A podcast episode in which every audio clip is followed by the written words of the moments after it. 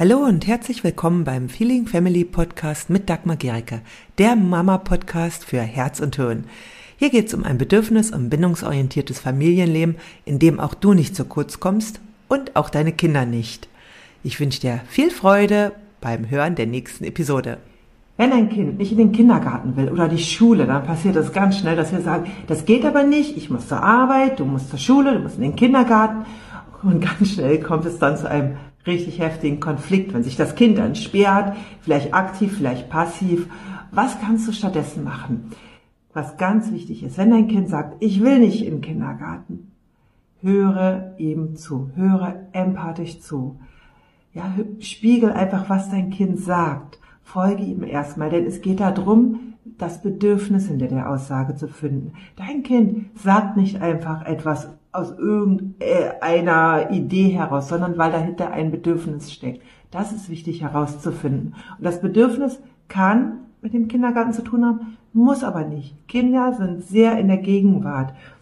Also schau, welches Bedürfnis dahinter steht. Das kann sein nach Sicherheit, nach Verbindung zu dir, ja, nach Ruhe, aber auch nach Spiel. Und wenn du das Bedürfnis hast, dann kannst du vielleicht einen Weg finden, wie ihr da mit umgehen könnt.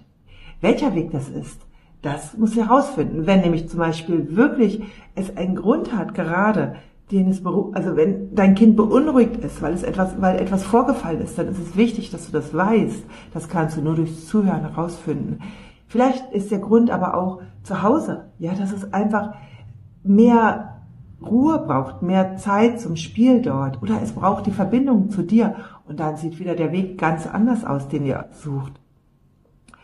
Und dann eben kannst du eine Lösung finden, in der auch die Bedürfnisse deines Kindes aufgegriffen werden.